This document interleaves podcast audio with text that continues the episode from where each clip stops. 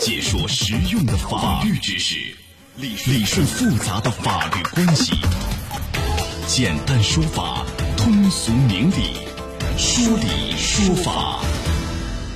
好，接下来我们进入到高爽说法的说理说法，我是主持人高爽，继续在直播室问候您。啊，最近啊，河南九岁女孩被限制高消费一案引发热议。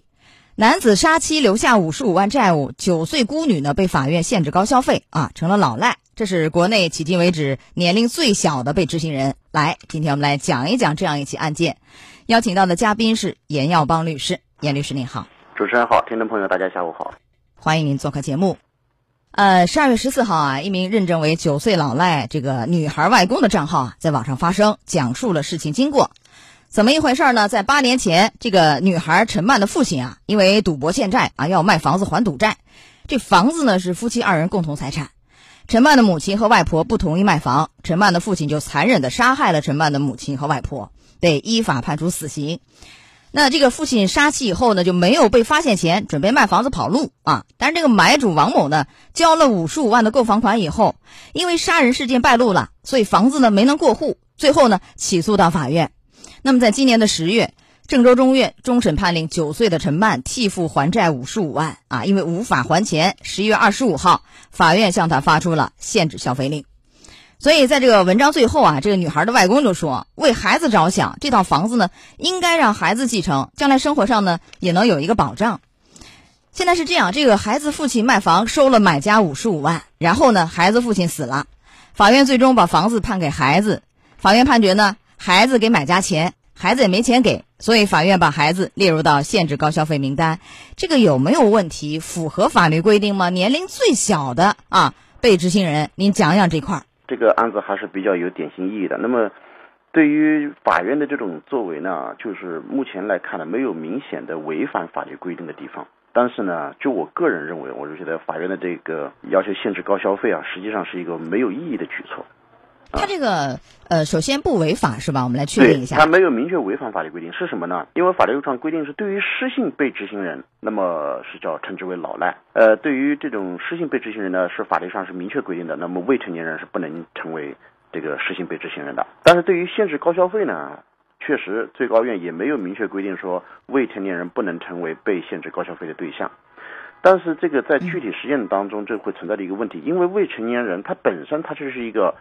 无民事行为能力人或者限制行为能力人，那么他本身他进行的一个一些高消费行为都要获得监护人的认可，在这种情况他没有这种行为能力的情况下，你对他限制高消费，实际上没有意义，没有意义。也就是说，这个失信被执行人名单和限制高消费名单这个不是一回事儿，哎，对，这个不是一回事儿。哦，大家搞不清。其实，首先是给你限制这个高消费，然后如果你还不还，怎样会纳入到失信被执行人名单？所谓的老赖的问题有区别。对，呃，所以有观点认为什么呢？就是说。应该把这个限高啊，要限这个小女孩的监护人。你限小女孩没用，小女孩也不懂事儿，也无法去高消费，也没有履行能力。你限她干嘛呢？你应该限那个监护人。这个您怎么看？这个不符合法律规定，限制监护，因为监护人他是一个合法的这个民事行为能力人，或者说监护人他只是对于这个被监护对象的生活进行监护，没有法律上的义务说带。被监护对象偿还法律上规定的债务啊，这个没有没有，这个还不能限他的监护人，也就是说限这个小女孩是可以把她限高，但是没有实际的法律意义哈，这是一个这个观点啊，不违法。来，我们再讲讲什么呢？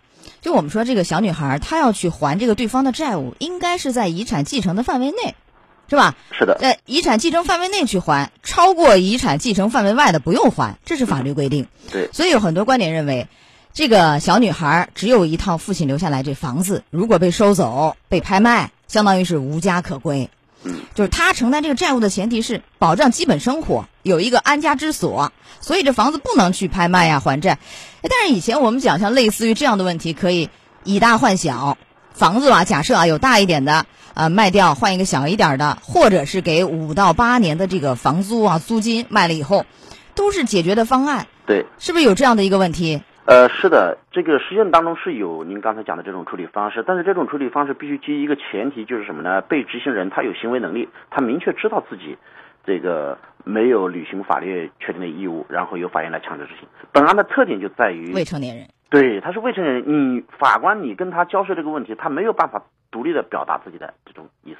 但是在这个问题上，监护人能不能来代替他，比如说做一个决定是怎样，呃，来处理这个问题，可不可以呢？还是呃，一般情况下，嗯这种情况确实是需要监护人来处理。但是本案的监护人，我们恰恰又出现了监护人的目目标就是不卖房子，要给小孩一个着落，这是他们很明确的一个一个一个一个方对向。那么在这种情况下，你就很你又没办法要求监护人强制监护人来卖这个房子，所以这个案子就会走向这样一个。哎，对，所以就卡在这儿啊，因为刚开始那个文章那个外公也说了，想留住房子，给孩子一个安家之所，是吧？所以不同意卖。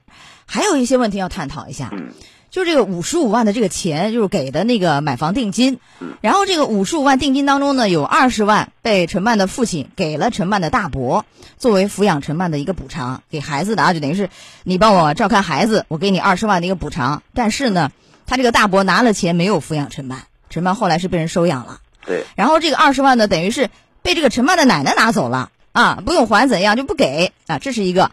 还有呢，其中十五万被陈曼的爷爷治病花掉了。然后呢，这个房子现在一直被买家王某给占用，而且出租，租金也是高达三十多万，好像三十四万吧。所以法院现在是这么判：陈曼啊需要归还五十五万给王某，而且这个王某呢不用去退还租金给陈曼，陈曼也不需要去支付违约期间的什么利息啊，都不需要。现在陈曼被收养，没有能力去处置这个房产，这个就这五十五万到底应该怎么说？而且还有一个细节，我要特别去跟您探讨一下啊，因为五十五万房款呢是等于是陈曼的父亲在杀妻以后去交付的，是的，这个时候婚姻关系已经消灭了，嗯。继承已经开始。嗯，这五十五万应该不是一个夫妻共同债务，即使要还这五十五万，也应该从这房款就一半儿的房产当中去还，不是还那么多，所以就要还这个债。这小女孩是还多少？五十五万呢？还是其中的一半儿呢？还是还多少呢？这个法律上来说，呃，首先明确几个观点啊。第一个呢，就是这个五十五万的这个债务呢，呃，我们认为这个肯定不属于夫妻共同负债。啊，它这个因为夫妻共同负债呢，它是需要以维持共同生活需要或者出于共同生活目的所经营所引起来的这个债务。那么本案当中很显然，那么对于陈曼的父亲来讲，他并不是呃因为这些原因来获得这个财产，而且他想卖这个房子，遭到了陈曼母亲的这种反对，并且引来杀身之祸，对吧？如果不是这个夫妻共同负债，只是陈曼父亲个人负债的情况，那么对于陈曼来讲，他继承的这个财产，他偿还五十五万的范围是以他继承陈曼父亲个人所得部分的财产来偿还这个五十五万债务。那怎么说呢？怎么理解？您说呢？对，就是比如说这个啊房子，你看呃从目前的资讯来看，这个房子的一半应该属于陈曼父亲个人个人的财产。那么对于他父亲来讲，因为实施的这个故意杀人行为，那么他是父亲丧失了继承他母亲的这个一半财产的一个权利，权利。嗯那么就是，但是这个百分之五十仍然属于他个人财产部分。那么对于他的这个个人财产部分，应该是由陈曼或者陈曼的爷爷奶奶他来继承。那么他爷爷奶奶在呃呃爷爷是放弃了这个本案的继承，所以在他这个百分之五十的部分，他继承这个财产份额，如果说大于五十五万的这个个人财产，那么他仍然是有偿还义务的。啊大大家怎么理解？就是说，比如说这五十五万，假设啊，陈曼要归还这个原来的买家王某嘛，对吧？要还债嘛，还多少？您能不能给算算账？要这么说呢，能理解。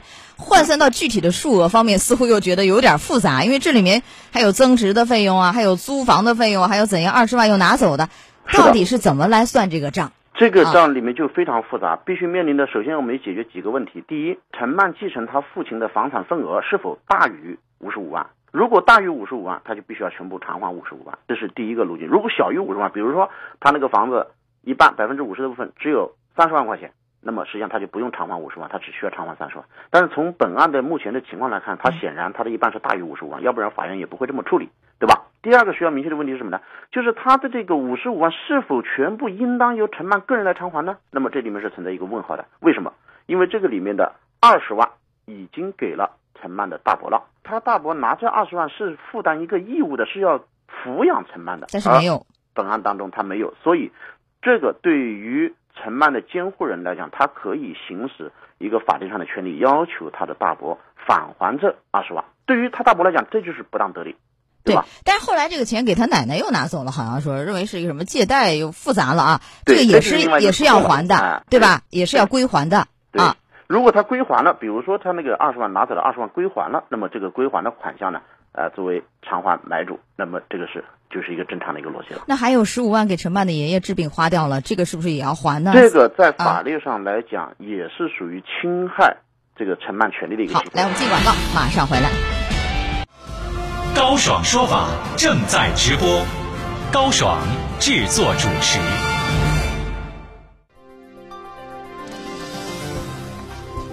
男子杀妻留下五十五万债务，九岁孤女被法院限制消费，九岁成了老赖，该不该？高爽说法继续为你讲述。好，在半点广告以后，欢迎回来，欢迎您继续锁定江苏新闻广播高爽说法节目，我是主持人高爽，继续在直播室问候您。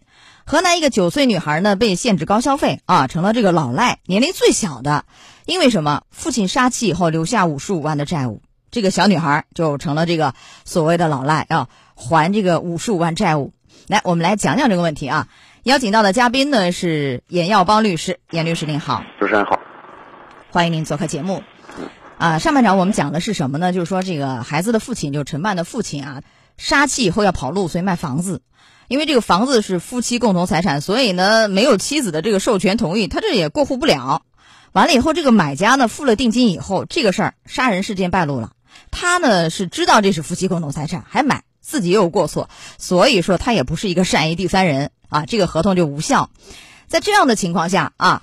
完了以后就起诉到法院。有一个问题我就不太明白，怎么在这么长的时间里头，八年前的一个案件，这房子一直是买家王某给占着，然后租金也是给拿着，三十四万的租金，八年来啊，三十四万多。哎，他这个行为符合法律规定吗？啊？呃，就我个人来看呢，我认为呢，这个对于他占据这个房屋的行为，应该是不合理、不合法的。那有没有什么？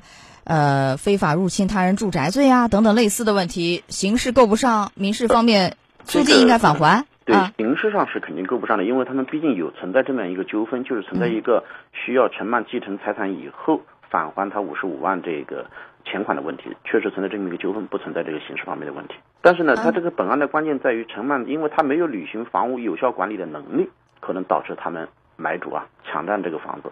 那抢占这个房子要承担一定的法律责任吗？比如说行政处罚、收取的租金啊收益，应当来讲是能够冲抵。冲抵所欠的债务。哎，但是法院没有这么判，你看，啊所以我个人认为啊这个法院的这个判决有一点粗糙。啊是的！但是你看法院判这个王某不用退还租金给陈曼，陈曼也不用支付违约期间的利息，是不是？你看，所以如果对这个有异议的话，是可以在申请可以申请再审或者上诉啊，申请再审之类的。这种什么不不退租金也不计算五十五万的应计利息，这个呢是没有法律依据的。法律上来讲的话，你非法占有人家房屋，你的租金就应当返还给房主。呃，人家房主欠你钱五十五万，那么该需要算利息就需要算利息。